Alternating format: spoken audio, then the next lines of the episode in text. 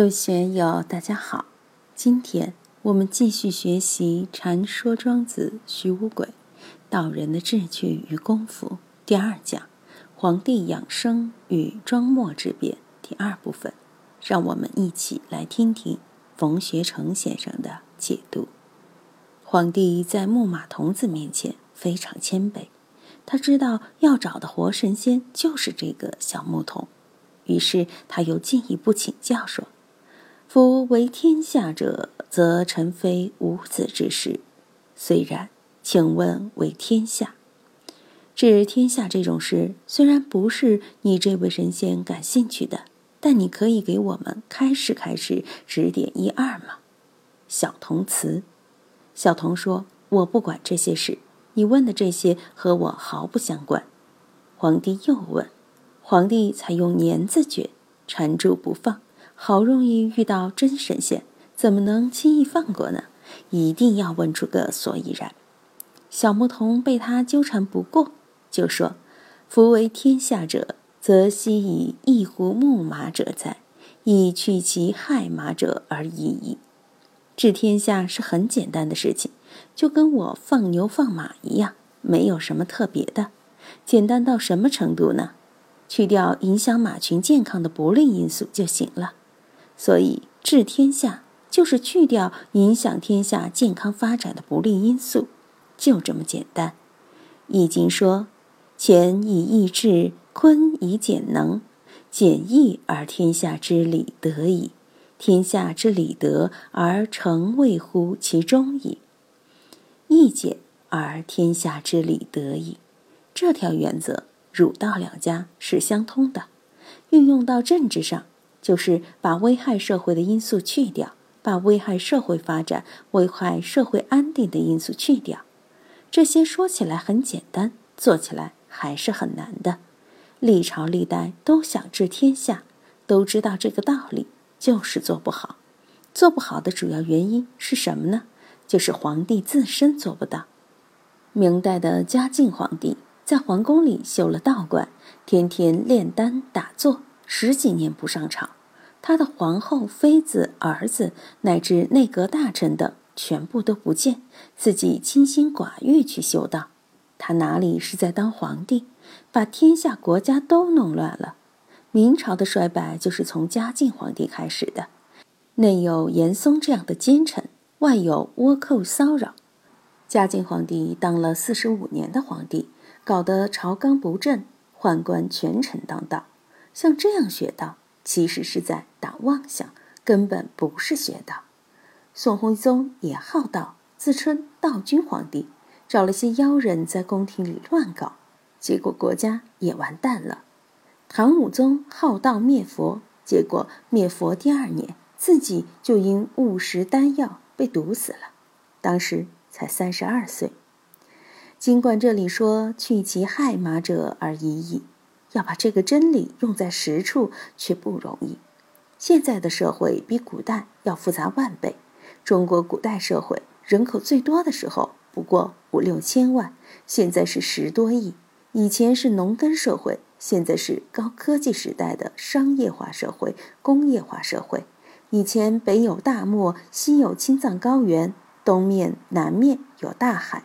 咱们天朝帝国拥有黄河、长江、珠江这么一大块全世界最肥美的地方，夏无酷暑，冬无严寒，不像西伯利亚、俄罗斯和北欧有严冬，也不像印度、埃及酷暑时热得要命。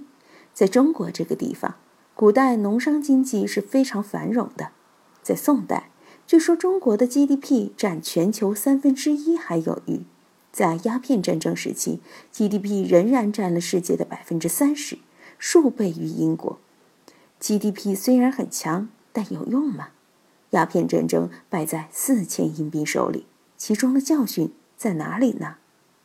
所以去其害马者而已矣，看似很简单，但落到实处不容易，尤其是现在这个社会上更不容易。这个道理大家好好感觉。我们不谈国家这样的大事，仅仅放在自己的修身上，能做到都不容易啊！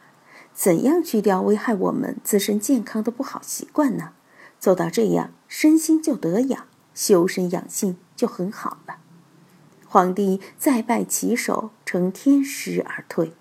皇帝很圣明，直到见到神仙了，于是乎再拜其手，磕了一个头，再磕一个头，称其为天师。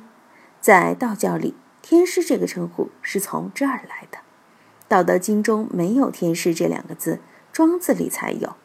后来道教中的天师道尊创始人张道陵为天师，以后张家世袭。元世祖时，册封其三十五代孙张宗衍为四汉三十六代天师，开启了中央政府册封天师的先例，直至今天已传了六十五世了。下面这一段很精彩，描写了我们红尘中的众生相：智是无思虑之辩，则不乐；辩是无谈说之序，则不乐；察是无零碎之事，则不乐。皆有于物者也，这些都是人之常情。智谋之士喜欢玩智慧，搞数学的喜欢玩数学，搞权谋的喜欢玩权谋，打算盘的喜欢打算盘。大家都习惯于有个爱好。如果让领导同志无所事事，他就会闷闷不乐。便是无谈说之序，则不乐。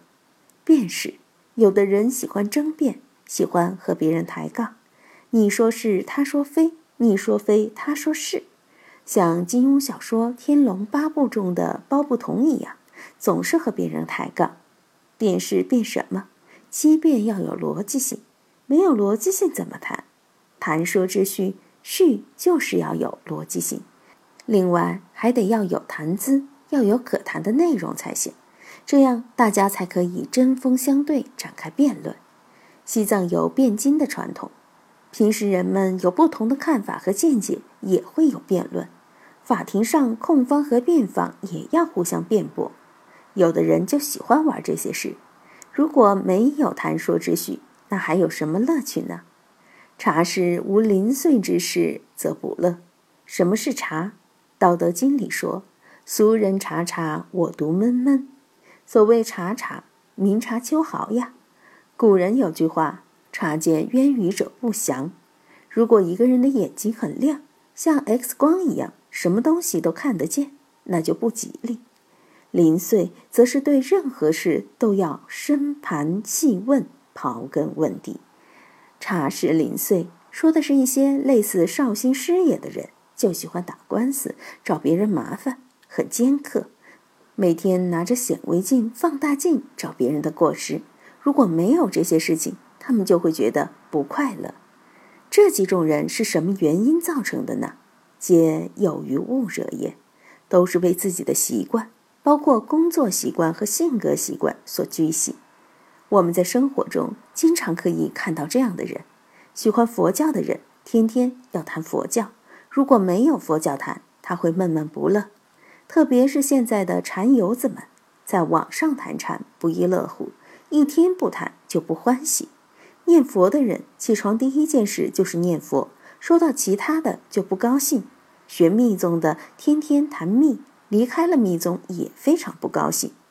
玩诗词歌赋的人天天迷在诗词歌赋上，玩股票的人天天迷在股票上，除了股票他无所事也无所闻。打麻将的人天天喜欢打麻将，早上起来第一件事就是想找人凑场子。以便打发一天的时间。现在的小孩子喜欢玩电子游戏，不允许他玩，意见大的不得了。这些都是皆有于物者也。今天就读到这里，欢迎大家在评论中分享所思所得。我是万万，我在成都龙江书院为您读书。